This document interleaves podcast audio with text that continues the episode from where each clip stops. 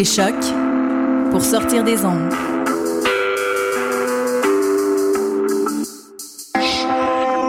Podcast, musique, découverte.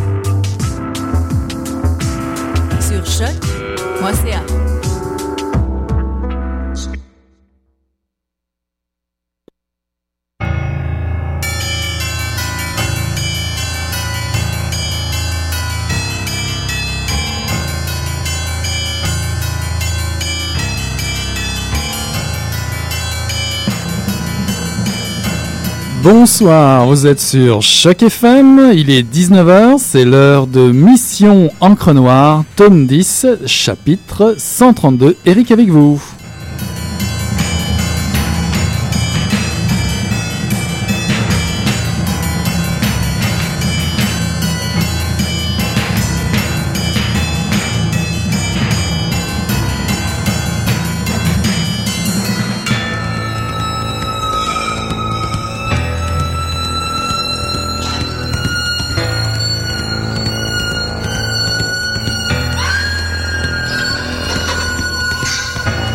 Parfois, lui et son frère marchaient quelques heures à travers champs pour aller jusqu'au village voisin, y échanger des objets trouvés sur la grève contre du miel ou du hareng fumé. C'était leur seul contact avec le monde extérieur, des contacts que leur mère n'aimait pas, mais qu'elle tolérait, maintenant qu'avec ses vieilles jambes et sa vue défaillante, elle pouvait difficilement s'y rendre elle-même. Revenez vite, leur avait-elle dit les premières fois, et ils avaient senti sa douleur au ventre, comme si elle craignait de ne plus jamais les revoir. Mais ils partaient maintenant souvent, sans même qu'elle s'en rende compte, elle qui pouvait passer des journées entières sans les voir, tandis qu'ils exploraient la côte, ou les champs environnants, ou se risquaient à de grandes, à de courtes baignades dans l'eau noire et glacée, inquiétante de la grande mare. Alors elle passait la journée à aller et venir entre leur maison de planches grises et l'enclos de ses chèvres, répétant des gestes faits cent fois, les yeux ouverts mais la vue baissante, et se répétant des histoires, celles-là même qu'elle répétait le soir à ses enfants à l'heure du coucher et qui ensuite venaient occuper leurs rêves. Voilà, bonsoir. C'était un extrait de Frères de David Clairson paru en 2013 aux éditions héliotrope. Alors bonjour à toutes et à tous, euh, Mission Crenoir tome 10 chapitre 132 ce soir, place à deux premiers romans, le celui de David Clairson, Frère paru aux éditions héliotrope, c'est l'extrait que je viens de lire, et celui de Michel Olivier Gass, Du cœur à l'établi, paru aux éditions Tête Première. Pour le premier, David Clairson, David Clairson vient de Sherbrooke, publie donc Frère aux éditions héliotrope, un roman à la luminosité un regard menaçant sur la vie de deux frères vivant seuls avec leur mère. Ils jouent, tous les deux, dans les marais avec des os d'animaux, des corps de calmars géants, sans vie, échoués sur la grève. Leurs amis, bah, leurs amis, ce sont des enfants su. Et puis, et puis il y a la mère, la mère qui guette, porteuse d'un lourd secret, d'une sombre malédiction. Un jour, ils prendront le large pour retrouver leur chien de père, celui qui les a laissés, un homme de passage venu de la mer. S'en suivra Ensuite, une odyssée noire, étrange et lumineuse, une quête identitaire. Il leur faudra, à ces deux frères, du courage pour affronter la violence du monde, se vêtir d'une peau animale, pour mordre plus fort, pour tuer l'horreur de ce monde brutal. Ils apprendront le goût du sang pour survivre, ils apprendront l'amitié, L'amour, la douceur, la filiation, ce fil particulier qui relie un frère à l'autre, un pantin de bois à un corbeau, de vieilles chèvres à une mère et un océan à un père. J'ai découvert un premier roman fascinant, vivifiant dès les premières lignes, empli de l'odeur du sel, de la boue du marécage. Et puis, les personnages, des frères, le premier manchot, le second infirme des bras trop courts, tous deux un regard noir, barbare, qui à l'image du personnage du film de Volker Schlandorf, le tambour refuse, le monde adulte refuse de grandir dans un premier temps, car le monde est mauvais forcément, puisque c'est leur mère qui le dit. Cette mère aux allures de catastrophe annoncée qui révèle aux enfants que l'un est né du bras tranché de l'autre. Or, La menace de l'ombre du père venu de là-bas, d'au-delà de la mer, les poussera à s'embarquer à sa recherche sur un petit voilier de bois vers un monde glauque, brutal, peuplé d'enfants sensus, d'enfants porcs. Un premier roman envoûtant que celui de David Clairson qui évoque le récit mythologique des enfants mutilés qui n'ont pas de nom, une quête identitaire en forme d'odyssée, un rapport ambigu, ritualisé aux choses ou au monde animal par exemple. On y voit un pantin de bois qui rappelle un peu Pinocchio, un corbeau qui finit par prendre la parole, les enfants qui se revêtissent de peau de bête pour devenir chiens et combattre, autant de figures monstrueuses ou humaines aidant à établir la légende des frères. L'écriture de David Clairson est allégorique, elle exprime parfois une atmosphère de paysage biblique d'une noirceur insondable. On y sent également tout le tragique de la vie ou de la violence ordinaire et abjecte à travers la description palpable d'objets et de corps qui se désagrègent pour renaître de la fange. C'est sans doute de la boue du début du livre que ces lignes sont extraites. Un formidable tableau impressionniste que ce premier roman de David Clairson, un récit qui vous entra quelque temps, ces frères qui ne maîtrisent pas tous les instruments d'un réel qui les dépasse. C'est une aventure rafraîchissante que cette lecture, deux frères qui veulent s'extraire d'un univers replié sur lui-même, peuplé de fantasmes noirs et qui partent à la recherche de leur origine. Ils y croiseront l'amour, l'amitié malgré la cruauté et la bêtise. Donc je vous conseille vraiment de découvrir ce roman d'apprentissage qui emprunte à la mythologie et au conte, une écriture que j'ai trouvée audacieuse autour de l'univers de l'enfance où tout devient possible. Ça s'appelle Frères aux éditions Héliotrope. Et pour en savoir plus, j'ai d'ailleurs rencontré euh, David Clairson à la soirée euh, de lancement de son livre. Je vous propose de l'écouter. L'histoire de frères, est une odyssée, une quête de sens. Euh, oui, c'est une odyssée, quelque chose de, du thème de l'odyssée, la tradition de l'odyssée qui peut renvoyer à des récits anciens, à Homère ou à d'autres formes d'odyssée, comme Moby Dick par exemple. C'est une sorte de chasse ou euh, une sorte de monstre marin là-dedans, qui bien sûr amène une quête de sens sur euh, sur la, l'horreur du monde et comment l'affronter, comment il reste possible de l'affronter, notamment dans le rapport aux frères dans ce cas-ci. Alors, tu es finaliste du prix du récit euh, Radio-Canada euh, qui s'appelle La Salive, encore une histoire de chien. Euh, de faim, une histoire de faim, d'estomac vide, de déplacement. C'est l'histoire d'un autostoppeur à l'aube qui se réveille près d'un cadavre de chien mort frappé par une voiture. Ça rappelle un petit peu le début de Frères où il y a effectivement une pieuvre morte pour lequel le personnage a une fascination morbide. Les natures mortes sont-elles des bons points de départ tes histoires ben, Je crois que oui, c'est des bons points de départ c'est souvent plus parlant de ce genre de scène-là que d'emploi, par exemple, d'explications qui expliqueraient finalement vers quoi va le récit. C'est parce qu'on le ressent directement par le jeu de l'image et donc de la nature morte dans ce cas-ci, sur la nature morte assez morbide, qui font ressentir vers quoi va le récit. Ton récit navigue entre réalisme et imaginaire. Qu'est-ce qui te pousse à choisir euh, cet entre-deux? Euh, je ne sais pas précisément, mais je, pense que, que, ça peut paraître un peu cliché, mais que le, ce qu'est le réel et c'est que l'imaginaire se confond souvent, une sorte de confusion possible. Et dans ce cas-ci, les personnages ont besoin finalement de faire passer l'imaginaire par-dessus le réel pour survivre en quelque sorte. tu n'es pas tendre avec les corps, tu n'es pas tendre avec tes personnages, tu corps les torts des enfants, ils ont des difformités, tu dis même des difformités de GN, euh, et tu allais pêcher ça chez Nosferatu, les enfers, ça te fascine tout ça? Je ne sais pas précisément où j'ai pêché ça, mais je pense que ce sont des difformités qui sont aussi de belles difformités. C'est-à-dire que je pense que dans tous les côtés, parfois sordides de ce livre il y a une sorte de beauté du sordide, presque beau de l'arrière, on pourrait dire. Donc il y a de ça là-dedans. Ensuite, où j'ai pêché ça précisément, euh, je ne sais pas. Il y a une histoire qui t'a inspiré en particulier ou... Non, mais je pense qu'il y a une tradition qui peut revenir là-dedans, une tradition du rapport avec les frères qu'on retrouve dans la Bible avec euh, euh, Abel et Cain et de blanc mémoire, etc., qui reviennent souvent toutes ces histoires de frères dans les récits anciens. Euh, beaucoup de mythologie aussi. On voit des personnes qui sont coupées des membres, dont on est d'autres, on trouve ça à différents moments. Mais il n'y a pas d'inspiration première là-dessus. Alors tu parlais d'Abel et Cain, c'est aussi une histoire de vengeance, de bestialité. Les enfants perdent leur, leur euh, humanité, ils deviennent des animaux, on va dire des enfants sensus pour te citer, des chiens loups, des enfants porcs. Aucun des personnages n'est ben, je ne croyais pas a priori qu'il soit nécessaire dans ce cas-ci d'avoir un, nom euh, précis de, personnage. Euh, je pense qu'ils se définissaient bien par leur rôle, c'est-à-dire que les frères là-dedans sont avant tout des frères.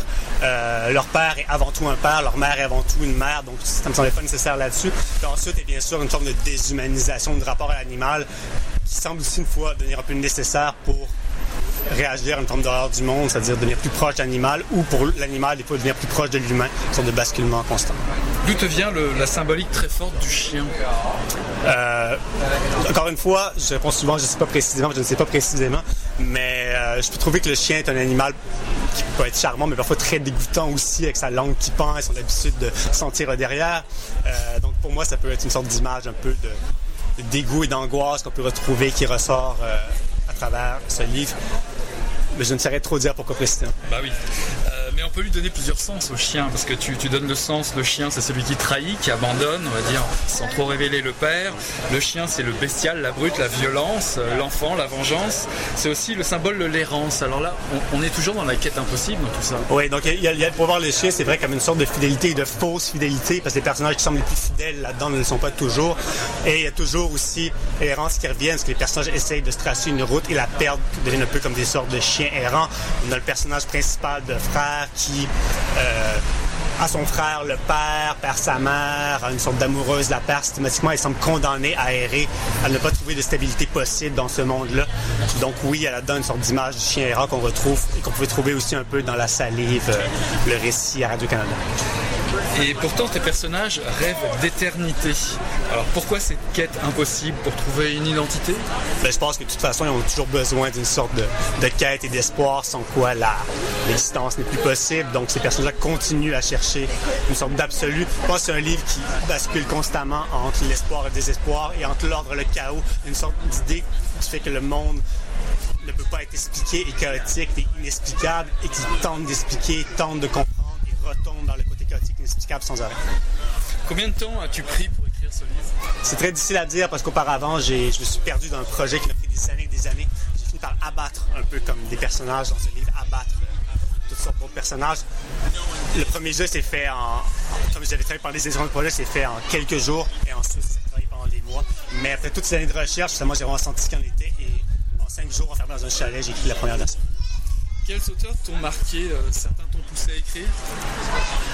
Euh, oui, bien sûr. Ben, c'est certain que si je pense à l'enfance, je pourrais penser par exemple à Stevenson, L'île au trésor. On trouve là-dedans une tradition du roman d'aventure qui est présente dans ce livre-là aussi. Euh, on peut peut-être trouver là-dedans le, certain héritage de Cormac McCarthy dans une sorte de beauté du désastre, ou encore d'Anton Volodine, chez qui il y a aussi une beauté du désastre. Donc ces éléments-là pourraient se retrouver là-dedans.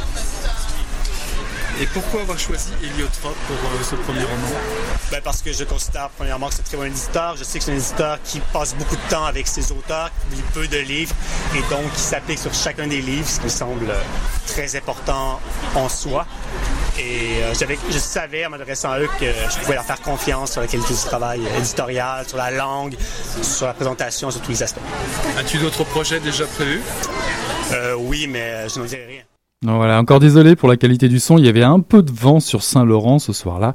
Euh, mais bon, on a bien compris, l'essentiel. Euh, je dirais oui, la beauté du désastre, un bon résumé de ce premier roman. Je vous encourage vraiment, vraiment à, à découvrir. D'ailleurs, j'ai découvert aujourd'hui, en parlant de découverte, euh, des titres présélectionnés pour le prix France-Québec 2014. Ils ont été dévoilés. Et euh, parmi les auteurs propre à succéder à Hélène Poitras et son Griffintown qui avait récolté le prix l'automne dernier, nous retrouvons frère de David Clairson euh, qui accompagne euh, Johanna Gruda qui a publié chez Boréal L'enfant qui savait parler la langue des chiens, euh, Pierre-Luc Landry chez Druide pour l'équation du temps, euh, chez Tête Première Marie Larocque, Jeanne chez les autres euh, que j'ai déjà présenté ici, chez Alto euh, Catherine Leroux, Le Myrmitoyen, chez Car Le Cartanier, Sophie Les Tourneaux pour chansons françaises et enfin chez les Méac, Audrey Villemy pour Les Sangs. Évidemment, ces prix, ces trois romans, les trois romans finalistes seront dévoilés le 20 mars 2014, je vais y arriver, à l'ouverture du Salon du Livre de Paris. Et euh, je crois que le prix littéraire euh, sera euh, attribué, euh, lui sera attribué une bourse de 5000 euros. Donc ce n'est pas négligeable. Et on souhaite évidemment bonne chance à David Clairson pour Frère et Marie Larocque pour Jeanne chez les autres. Une petite pause musicale avec le Kid et les Marinelli.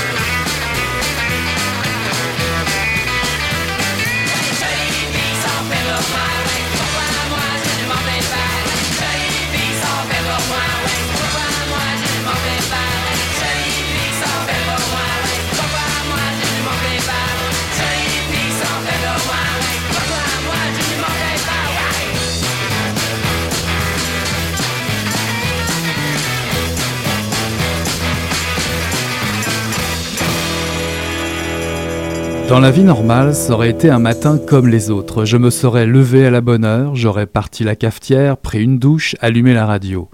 Je me serais habillé en écoutant les informations, et j'aurais bu trop de café en lisant mon livre et en fumant une cigarette assis à la table de la cuisine. Et la suite se serait passée comme tous les matins dans un soudain état de course contre la montre. J'aurais déjeuné deux, deux toasts en vitesse, debout au comptoir. J'aurais mis mes verres de contact sans les rincer. J'aurais ensuite enfilé mon casque et mes gants pour prendre mon vélo et me rendre à l'atelier dans un temps qui tournait généralement autour des 10 minutes en tenant compte du trafic.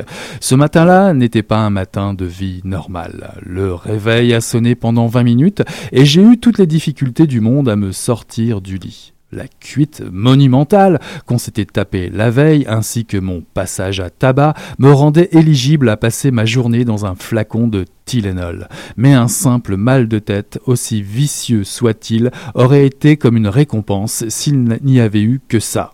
Aussitôt les yeux ouverts, ma vive douleur aux côtes est revenue, elle commençait sa journée avec beaucoup plus d'aplomb que moi sans compter que j'avais fumé quelques cigarettes malgré le mal que ça impliquait. Et voilà que je toussais ce matin et que chaque coup me cognait à la tête et me massacrait l'intérieur.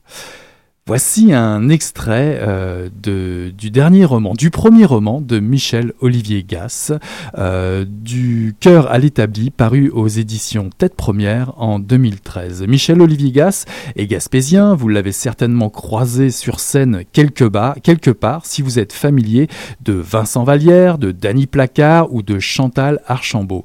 Il est bassiste, il est chanteur, auteur-compositeur au sein du groupe Kaloun Saloon. Il tient également un blog sur voir.ca depuis janvier 2012. Ce Du cœur à l'établi est son premier roman paru en 2013 aux éditions Tête Première. Voici l'histoire de Manu Camacho qui aime sa vie tranquille à réparer des guitares, à croiser des as du solo, des propriétaires d'instruments insolites et pas seulement pour leur usage mélodique, croyez-moi. Il fréquente son ami Lou pour des nuits complices, partager ses soucis, une jeune femme qui connaît bien la famille, la famille Camacho, et qui y fit très bien, euh, la bague au doigt selon sa mère. Et puis, c'est un cycliste, un fou, sur deux roues, qui, lui permet de laisser dans le trafic sa traînée de rage accumulée.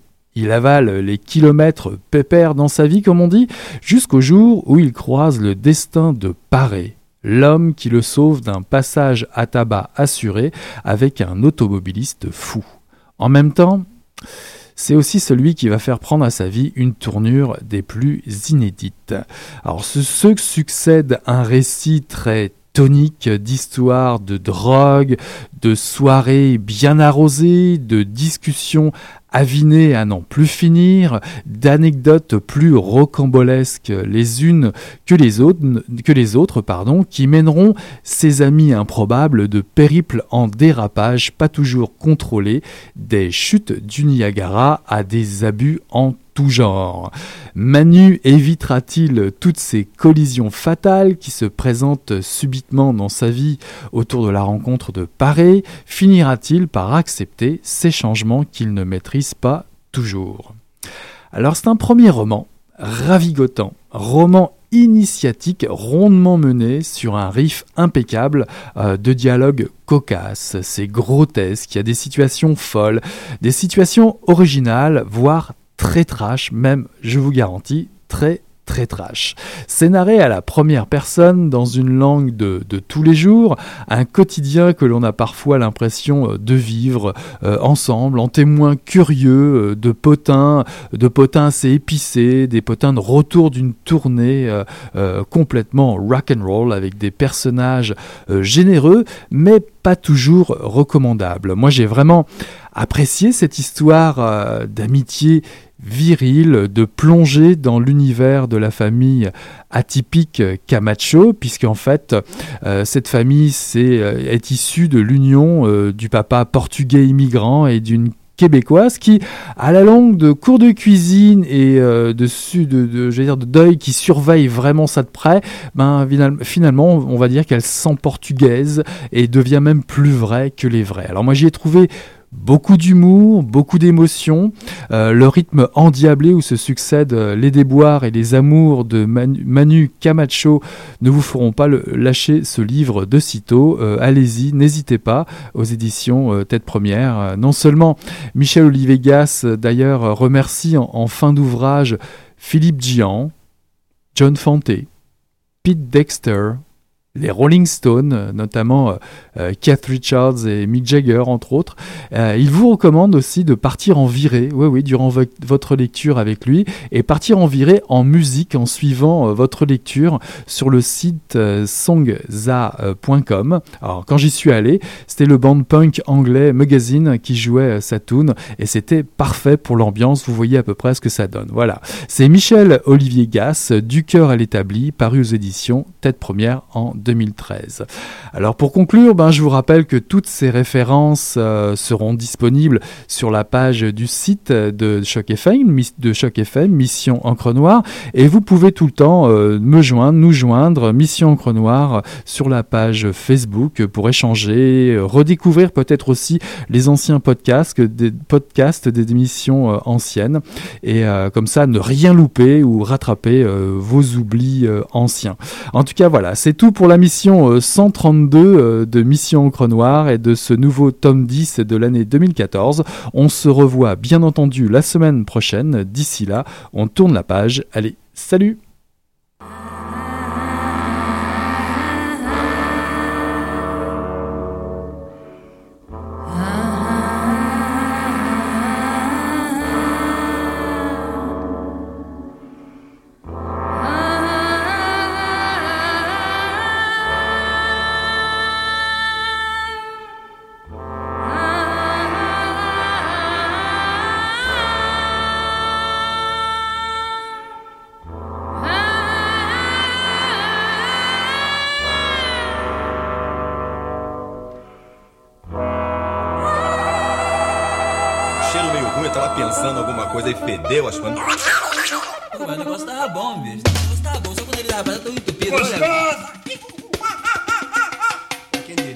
hein? Greta Garbo acabou de irajar, hein? É, mas eu tava falando pra você, né? Depois que eu passei a me sentir, aí o negócio ficou diferente.